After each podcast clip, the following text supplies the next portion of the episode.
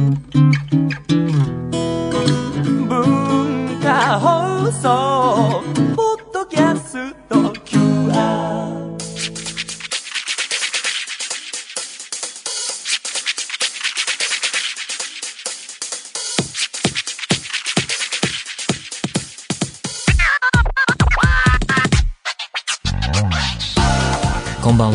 山聖輝のワンクールパーソナリティの内山聖輝です、えー、2月半ば過ぎましてえバレンタインデーも、えー今週過ぎ。皆さんいかがお過ごしでしょうか？もう本当にね早く暖かくなってくれればいいなと思う日々ですけれども。まあオリンピックもやっていますけれども今回、えー東京オリンピック時差が、えーないから見やすいかと思いきやいい時間帯日中とかにやってるがゆえに通に外に出て仕事してると、えーリアルタイムでは見られないなんてこともあったりするかと思いますが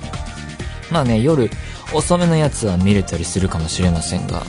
えー皆さんはご覧になってますでしょうか。あのースポーツで言うとですね、えーヨーロッパサッカーもね、えーいろいろ動いてまして、えーチャンピオンズリーグの決勝トーナメント始まったんですけれどもこれもまたここからが本番というか決勝トーナメントでますます、えー試合の組み合わせ面白くなってくるわけですけどもこっちの方は時差マックスというか試合開始がだいたい朝の4時45分からこれはこう寝ずにこれを見てちょっと寝て仕事行くのかあるいは超早起きしてこれを見て人によっては仕事に行くのかこれ悩ましいところでまあ私の方はと言いますと、えー今はもう絶賛体内時計、体内リズムを正常化、えー整えよう月間、えー続いてますので、えーリアルタイムで見るのは全くもって諦めて、えーそれでまあ絡んでくるのが、最近はスポーツは配信系が多いですから、配信サービスの話題でね、最近ニュースがあって、えースポナビライブが終わるっていうね、ケーブルテレビとか、普通のテレビとかから、インターネットでどこでも見られるようになりつつある、えー時代が移り変わる過渡期らしいニュースだなと思うんですけれども、まあ、権利はね、毎シーズンごと、いろいろ各リーグごとに、えー変化があるので、これまた来シーズン以降、えーチャンピオンズリーグも含め、えどう、何がベストの環境なのかっていう模索がね、難しくなってくるあたりだと思いますね。まあでもチャンピオンズリーグは、とりあえず面白い試合続くと思うんでね、移籍してチームが変わったところもあるので、えー大変楽しみにしておりますが、まあ生で見るのはきついかなといったところです。それでは内山昂輝のワンクールスタートです。それではお便りを紹介します。ラジオネーム、とのとのさん。内山さん、スタッフの皆さん、こんばんは。ポッドキャストでいつも楽しく拝聴しています。いよいよ、ピョンチャン五輪が開幕し、ニュースはその話題で盛り上がっていますね。名だたる選手がたくさんいますが、内山さんはフィギュアスケートの須崎木原ペアをご存知ですか？2月9日にフィギュアスケートの団体戦、男子シングルとペアのショートが行われ、えーそこにペアで出場したのが須崎選手と木原選手でした。その二人の選手がショートプログラムで使用した曲というのが、まさに内山さんも出演したユーリ on ICE で勝生勇利がフリープログラムで使った曲として知られるユーリ on ICE だったのです。私はこのアニメをきっかけに内山さんのことを知ったり、フィギュアスケートというものにも、魅力を感じたりと思い入れのある作品なので、この曲がオリンピックという舞台で世界中に響き渡ったことが自分のことのように嬉しいです。リアルタイムでこの試合を見てとても感動しました。内山さんはご覧になりましたか？また自分が出演した作品が世界中に知ってもらえることに対ししてどう思われますか？ぜひ教えてください。えー、これはニュースで読んだりはしましたが、えー、競技のその映像は見ていないですね。えー、まあでも、フィクションから現実へというかね、えーそういう流れは面白いですよね。まあだから、曲を知ってもらって、そこから作品を知ろうっていう人がどれだけいるのかっていうのと、声やっただけなんでね。まあ、作品が世界へ行ったとして、まあ自分はすごくないので、えー特に思わないんですが、まあまた、海外に出ると、吹き替えとかで見る人も多いので、まあだから絵描く人はすごいと思うけど、声はね、そうやって交換可能なものなので、そういう意味でも特にどうっていうことはないですね。まあオリンピックはスキージャンプとかは見ましたけれども、ああいうのもね、ルールが、あ詳しくわからないとっていう部分絶対あるんだろうなと思って、見てるとこう、スタートのえー、滑り出す位置が、えー、あれはこう風とかを計測した結果なのかわからないんですが、位置が結構選手によって変わったり、で、それ、またこう滑った距離に対してこうポイント、加算されるのかな？ポイントが、えー、それもまた変わったり、そういう意味で、こう、ルールがわからない部分が大きいんでね、そういうことでオリンピック見てるものもありますが、あの、適当な話はできないなといったあたりですね。えー、そんな感じでしょうか。えー、ラジオネーム、亀子さん、神奈川県16歳の方。内山さん、スタッフの皆さん、こんばんは。少し気になったことがあったのでメールさせていただきました。それは方言についてです。私は昔から方言がとても好きで、鉛のない地域に生まれたことを悔やんでいます。かっこ笑い。そして最近友達から静岡県の方言で自分のことをうちっちと言うと聞いて、とても驚きました。なんと可愛い表現なのでしょう。内山さんは特にここの方言が好きなどのこだわりはありますか？ぜひお聞かせ願いたいです。毎週本当に楽しい内容でいつも活力をもらってています。今後も楽しみにしています。えー、方言、そうですね。特にここの方言が好きなどのこだわりは、まあ、特にないですかね。まあ、その、生まれた場所、育った場所、住んでる場所に影響されるという、えー、ことでね。まあ、ただ、仕事をしていて、関西弁といってもいろいろあるんでしょうが、を喋っていた人が標準語を、えー、今喋っていてっていうんで、こう、セリフを聞いたときに、えー、まあ、具体例挙げるの難しいんですけど、こう、有声音とか無声音の関係で、こう聞いてると、あ、この人は関西とかそっちの方のにルーツというか、えー、もともとそういうことを喋ってたのかなって思う時は微妙にありますね。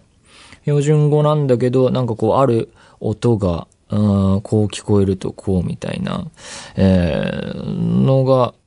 思う時はあるぐらいですかね。というわけで何でもいいので送ってみてください。皆様からのお便り引き続きお待ちしています。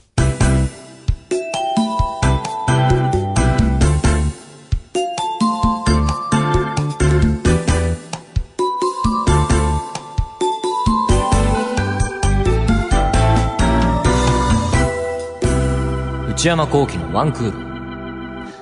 内山幸喜のワンクール。続いてはこちらです。ムビログ。えー、このコーナーは私内山が最近見た映画についてただひたすら語らせていただくコーナーでございます。今回取り上げる作品はこちらです。スリービルボード。えー、この映画、監督は、えー、マーティン・マクドナーという人で、えー、脚本と制作も、えー、やっています。で、えー、世界でどんな評価をされているかというと、2017年の、ベネチア国際映画祭で、コンペティション部門に出品されて脚本賞を取りました。えー、ちなみにその時金獅子賞つまりナンバーワンとされたのは、えギレルモ・デルトロ監督の「シェイプ・オブ・ウォーター」ということでこっちの映画もね大変、えー、もう見た人は評価高しといったところで早く見たいなと思っていますけれどもで、スリービルボードは他にもトロント国際映画祭で観客賞、で、すでに発表されたゴールデングローブ賞で、えー、最多の4部門を受賞していて、えー、アカデミー賞で作品賞、主演女優賞、えー、そして助演男優賞は2人、えー、そして脚本賞、作曲賞、えー、編集賞と、すごいノミネートの数になっています。というわけで、総じてとても高い評価を受けている作品です。えー、続いて、簡単にあらすじを紹介します。えー、スリービルボード、舞台はアメリカのミズーリ州の田舎町エビングというところです。で、ある日ですね、その町の、えー、人通りの少ない道路にある3枚の看板に、えー、とあるメッセージが載せられます。えー、その内容は、えー、一つ目が、えー、レイプされて死亡。二つ目が、えー、まだ逮捕されないのか。えー、三つ目が、えー、どうしてウィロビー所長というような内容です。で、その広告を出したのは、えー、娘さんを7ヶ月前に何者かに殺されたミルドレッドという、えー、女性でした。で、犯人がまだ捕まっていないと。で、ウィロビー所長っていうのは、えー、その小さな町の中でですね、こう人望が厚く、町のみんなから愛されている、えー、男性です。で、この突然出されたメッセージ3枚の看板をきっかけに、この小さなエビングという街が様々に変化していくと、果たして犯人は捕まるのだろうかといった物語でございます。で、えー、いろいろポイント分けて説明していきたいんですが、まず一つ目はやっぱりですね、マーティン・マクドナーさんという才能、えー、ある人ですね、えー、監督を務めるマーティン・マクドナーさんは、えー、この人の映画を初めて見たんですけれども、えー、1970年生まれでイギリス出身の人です。えー、過去作、え、で言うとですね、セブンサイコパスや、えー、ヒットマンズ・レクイエムという映画があるんですが、えー、そして今回で長編3作目だそうです。どちらも見たことがないのでもう何とも言いようがありません。で、この人はですね、そもそも舞台の、えー、世界にいた人で、舞台の戯曲を書くところからキャリアが始まっています。劇作家だったんですね。で、そっちでも高い評価を受けていて、で、様々な賞を受賞なさってるらしいんですが、いかんせんその演劇の方の話が全くわからないので、えー、そこはちょっとですね、高い評価を受けているんだなといったぐらいで、あの、詳しくないので、えー、細かくは説明できません。で、まあ、あの、日本でもですね、彼の戯曲は、えー、上演されています、たくさん。えー、で、その後に映画の道へ、えー、行った人です。で、まあ、要は今回のですね、3ビルボードでもアカデミー賞様々にノミネートされているように、えー、演劇でも映画でもどちらの世界でも大変大きな成功を収めている人ということで、えー、才能ある人物なんだなというのがすごい読み取れるところだと思います。で、演劇出身というと舞台を、えー、の世界にいた人とが映画に、えー、やってみますっていうと、どうしてもこう、舞台ぽいんじゃないか。まあ、舞台っぽいっていうのをどう定義するかっていうのも難しいところですけれども、その、そういう意味で、こう、メディアによる特性の違いというか、そういう部分を踏まえないと、えー、まあ、ちょっと映画としてはどうなんだろうみたいな、そういう意味で失敗みたいなのもない話ではないと思うんですが、今回その演劇だなみたいな部分はですね、まあ、ほぼほぼなかったというか、そういうのを、えー、気になるところがない、えー、っていうのが、まずあったんじゃないかなと思いますね。で、えポイントの二つ目は、先の読めない物語ですね。で、この物語展開に関して、本当なんか、えー、始まった部分から、こう、まさかこんな話とはというような流れが続いていって、これ見た後に振り返ってみても、あ、こういう流れだったのかっていう結末含めてなんて終わり方なんだというような映画です。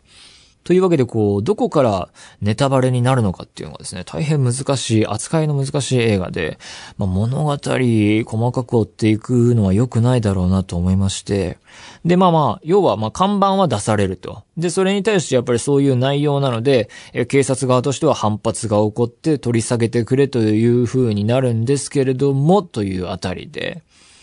まあそこから描かれるもの、えー、様々な連鎖が起こっていくんですが、まあ、それはもうほんと見てもらうしかないといったあたりで、で、えー、違う方に話をずらしていきたいんですが、えー、見ていて思ったのはキャラクターの作り方が巧みだなというところなんですね。で、それがポイントの三つ目で、こう人間が複雑であることを、えー、見事に提示してるんじゃないかなと。で、キャラクターというとですね、こう、いつも同じ感じ、それこそこう、何々キャラみたいな形で言われるように、そう、いつもそういう反応をする行動をとる性質を持っているみたいな、えー、ところに見られがちだけども、でも人間というのはそうではないだろうと。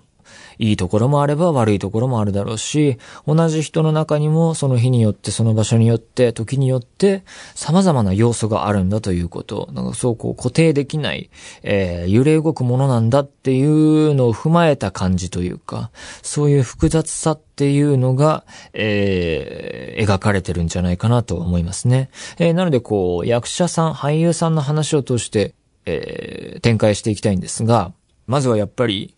えー、主演、フランシス・マクドーマンドさん、えー、メルドレッドを演じていますが、えー、近年で言うと、コーエン兄弟のヘイル・シーザーに出ていた人です。で、今回こう、娘を殺されたお母さんを演じているんですが、これがまあ、強烈なキャラクターで、強烈な母親、えー、言葉の使い方が大変きついし、とても悪い言葉を連発するし、えー、目的のためには暴力も辞さないし、大変凶暴な人物として描かれています。まあ、ほとんど弱い部分を見せないというか、それどころかこう人間的な感じが、えー、あまりないというかですね、えー、こうロボット的とさえ思えるように、なんですけれども、といったところがミソで、で、この人がなんでそこまで、えー、もちろんその娘さんを亡くした、え、悲しみ、怒りっていうのはわかるけれども、えー、警察とですね、本当に喧嘩して、え街中と喧嘩してまで強引な行動に、を取り続けるのかっていうのはですね、それがまあ効果的な回想シーンで、えー、説明されると思っていて、この、ここがまあ短いシーンなんですけれども、こう、つまりこう、娘を失った悲しみをえー、提示する、描くのに、こう、いわゆるこう幸せだった日々というかね、その娘さんの可愛らしい表情とか、えー、そういうこう、こんな日々があったのに、えー、それがもうないんだというような、そういう意味での回想シーンの使い方もあるかと思うんですが、そうではなく、本当短く、あ、ああいう感じで、こうパッと見せて、まあまあそうよくあるといえばあるんだけれども、あの一言がみたいなところで、それがまあ大変効果的だったんじゃないかなと。で、その、感情を見せない。何を考えてるのか、こう、細かい機微がちょっと読めないような人物造形になっていて、なんだけれどもそのミルドレッドが、えー、とある、えー、場面で言い争いの最中に、こう、あるハプニングが起きて、そこでこう、突然、えー、表情が鮮やかに変わるところがあって、ここの表現がすごい見事で、そのワンカット、ワンシーンのちょっとした場面があるとことによって、彼女の、えー、ある種人間的なというか、えー、映画の大半で見せるところとは違った表情、えー、要素が想像できるような、想像させるような、えー、作りになっていて、そこは大変、えー、演出としても、もちろんフランシス・マクドーマンドさんという、えー、女優さんの表現としてもですね、大変優れた匠のものだったんじゃないかなと、そこはね、あの、すごい見た後もね、印象に残っていますね。で、えー、続いて、サム・ロックウェルさんが演じるディクソン。これね、見た人、みんな印象に残るキャラクターだと思うんですが、えー、まあ、この人は、この出された看板の内容に対しては大変怒っている、えー、警察官を演じていてですね、どんな警察官かというと、まあ、ダメ警官ですね。えー、仕事があんまりできそうに見えない。でも本当、市民を前にして逮捕するぞと脅すようなですね、本当悪い警官なんですけれども、で、頭もそんなに良くなさそうで、この人もまた暴力的だという、まあ、どうしようもないやつなんですけれども、そのディクソンというキャラクターが、えー、展開の中で見せるある行動というのが、これね、まあ、なけなしの善意とでも言うのか、かどう、善意かどうかすらわからないような、かすかな何かがそこにあるというような、えー、そういう、そこの場面、そのシーンにたどり着いた時に、こう、本当になんか見ていて、感動なのか何なのか、わけのわからないような感情が、を持ちましたね。凄まじい場面でした。で、えー、ディクソンという人は、えー、お母さんと二人暮らしで、このお母さんがまた強烈な、えー、人物で、この、これもまたね、髪型とかもね、すごい最高なんですけれども、で、そういうやっ、暮らしていると。で、なおかつ、映画の中でほんの少しちょこちょことほのめかされるディクソンのある要素。これもまた、と考える、見た後に、あ、あれがそうだとすると、故に、ディクソンという人は、ああ、振る舞ってしまっているのか、ああいう風なのかとも想像できる。こう、後から遡って、えー、想像できるような、えー、ということは、この映画よりもっと過去にはあんなことがあったんじゃないかとか、そういう部分で、えー、要所要所で、えー、ちょっとした描写で、えー、観客に想像させる力が強い映画だと思いましたね。で、サム・ロックウェル、大変素晴らしい仕事をしてるんですが、この映画の中で、えー、今回のオスカー、助演男優賞ノミネートされていて、あんまりこういうこと思わないんですけど、サム・ロックウェル、ぜひね、これ助演男優賞取ってほしいなというか、これは今年はサムロックウェルでいいんじゃないかなっていう思いで今いっぱいですね。まあもちろん賞を取るにせよ取らないにせよ、今回の映画で、えー、まあ大変オファーは倍増するんじゃないかというような、本当えー、サムロックウェルの映画をたくさん見てるわけじゃないんですけれども、えー、キャリアの中でも本当に大きな仕事になったんじゃないかなと思う、えー、役ですね。で、あと、少し脇に行くんですが、ケイレブ・ランドリー・ジョーンズさんが演じる、えー、このミルドレッドが、広告を頼みに行く会社の、えー、あれはまあボスなのかな？まあ経営してるような立場の、そこの建物の中のボスを演じてるんですが、で、彼はまだ若い人で、この映画の中では特に1989年生まれの俳優さんなんですが、えー、最近ですね、結構話題作に立て続けに出ていて、まあスリービルボードもそうですけれども、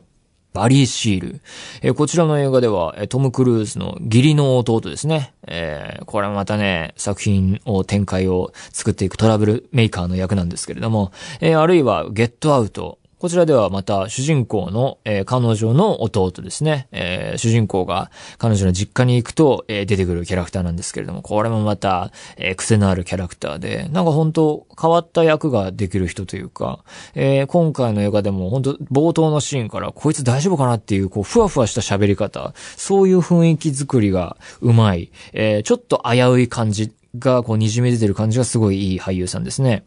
で、またね、見た人みんな印象深いでしょうけど、こう彼と、えー、ディクソンの絡みがあるシーンとかもね、ここの場面もすごくてね、えー、人と人とのこのコミュニケーションについて考えさせられるような、うん、なんと言ったらいいのかわからない。こう、なんと言ったらいいのかわからない感じが、えー、要所要所で襲ってくる映画だと思います。で、えー、いろいろ、あの、面白い点挙げてきましたけれども、えー、いくつかこう気になる点というか、もはやこう、圧倒された、えー、ところから言ってもですね、言いがかりに過ぎないんですが、作劇上、えー、ストーリーの中で偶然の遭遇が多いのが少し気になりましたね。例えば、たまたま、あの人があの場所にあのタイミングで通りかかるとか、えー、たまたま、えー、あの二人が同じ部屋に通されるとか、たまたま、ああのお店の後ろのテーブルに座るとか、なんか気になるっちゃ気になるんですけれども、あの、まあ、でも、小さな街、エビングということなんでね。そういうところだと、この、そういうようなスポットっていうのも限られてくるし、人が集まるような。という意味では、まあ、それで解消できるところなのかもしれないということで、特にこれはまあ、いいんじゃないかなと。で、あとまあ、えー、見た人の中には、時にこう、言葉数が多い、えー、セリフの中で、んじゃないかと。で、あるいは、こう、日常会話の中でこんなに引用とか人名を出すような会話をするのかどうかみたいな、ちょっと小粋な会話みたいなね。そういうのはどうなんだみたいな。まあでも、それもまたね、タランティーノの映画とか、ありますからね。ああいうのも大変それに当てはまるでしょうし、そういう意味でいいんじゃないかなと。で、あとまあ、うーん、あの人は、あ まあこんなぼやかした言い方連発で申し訳ないですけれども、あの人はこう、あの時に、あそこにいて、あれに気づかないのかどうかというね。まあでもそれもね、あの、それより前の場面でちゃんと振りがあるというか、ちゃんとこう、そう、あそこであれを描いていくからこそ、そうしてるんだよっていうのがあるんでね。まあよくできてるんですよね。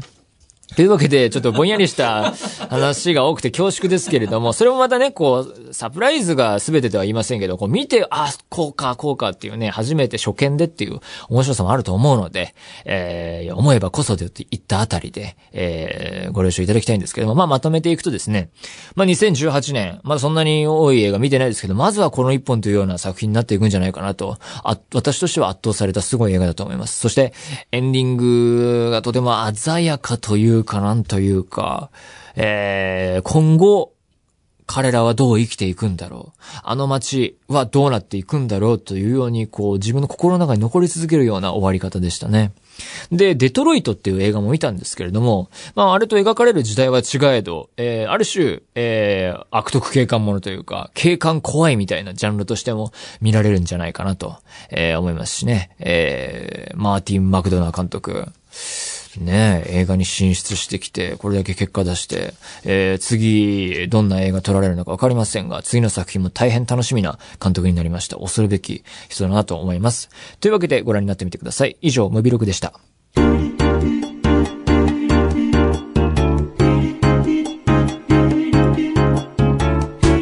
内山幸喜のワンクール。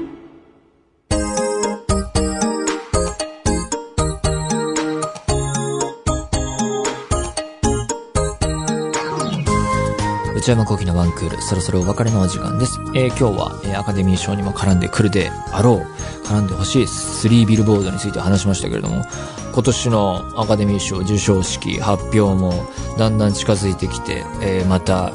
えー、おそらくはまあ録画して、えー、前編、なんかお酒でも飲みながら見ようかなと思ってるんですが、えー、大変楽しみにしております。番組では引き続き皆様からのメールをお待ちしています。現在募集中のコーナーは、オープニングトーク用のトークテーマを提案していただく、内山さん、これで1分お願いします。買い物部長な私、内山の財布をこじ開けられるような買いな商品をお勧めしていただく、内山さん、これ、買いです。今抱えている悩みをなるべく詳しく教えていただく、お悩みプロファイル。皆様のブルーな思い出をポエムにしていただく、ブルーポエム。そして皆さんの身の回りにいるマイペースすぎる人を報告してもらう内山さん打ち上げ来ないってよ。他にも最新の流行を少しだけ覗いてみるトレンドハッシュタグ。私が最近見た映画についてただひたすら語るムビログ。これらのコーナーで取り上げてほしい商品や作品なども募集中です。すべてのメールはこちらのアドレスでお願いいたします。one.joqr.net one.joqr.net joqr.net、えー、番組公式ツイッターアカウントは、アットマーク、one, アンダーバー、JOQR です。こちらもぜひチェックしてみてください。えー、ポッドキャストも配信中です。更新時間は毎週火曜日のお昼12時予定です。また、インターネットラジオ超 A&G プラスでも毎週水曜23時から再放送しています。それではまた来週、さようなら。